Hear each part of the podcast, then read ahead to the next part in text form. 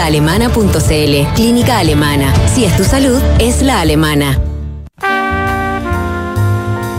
1965.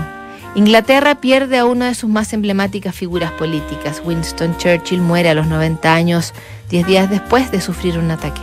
En Estados Unidos, miles de manifestantes marchan desde Selma hasta Montgomery, encabezados por Martin Luther King en defensa de los derechos civiles. En Vietnam ocurre la primera participación oficial de soldados estadounidenses. Bob Dylan despierta las iras del movimiento folk cuando se presenta con instrumentos eléctricos en el Festival de Newport en Rhode Island. En el estado vecino, Nueva York, las fiestas a las que todos quieren ir ocurren en el quinto piso del número 231 de la calle 47 Este. Mick Jagger, Truman Capote, Jim Morrison, Salvador Dalí, el mismo Dylan, los beatniks y los jóvenes Velvet Underground alimentan la leyenda del enfiestado antro del papa del pop, Andy Warhol. Tuvieron paciencia los vecinos desde 1962, pero ya tres años más tarde se quejaron ante la corredora encargada del arriendo que les costaba 100 dólares al año. El agente inmobiliario se ve en la obligación de escribirle al platinado anfitrión. 15 de noviembre de 1965, 231, calle 47 Este, Nueva York, Nueva York.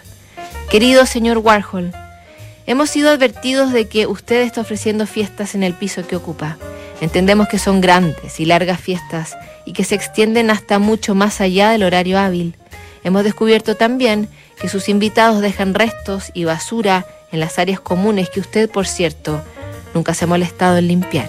Además, Creemos que la cantidad de gente que congrega usted en el lugar va contra las normas gubernamentales e incluso podría ponerlo en serios problemas de acuerdo a las regulaciones del Departamento de Bomberos.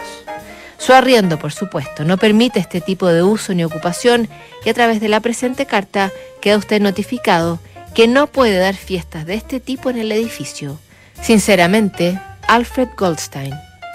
La advertencia, que aparece fotografiada en un libro de la Velvet Underground, fue evidentemente una especie de saludo a la bandera. Warhol no se dio por enterado, ofreció fiestas, filmó películas, protagonizó escándalos en esa factory hasta 1967.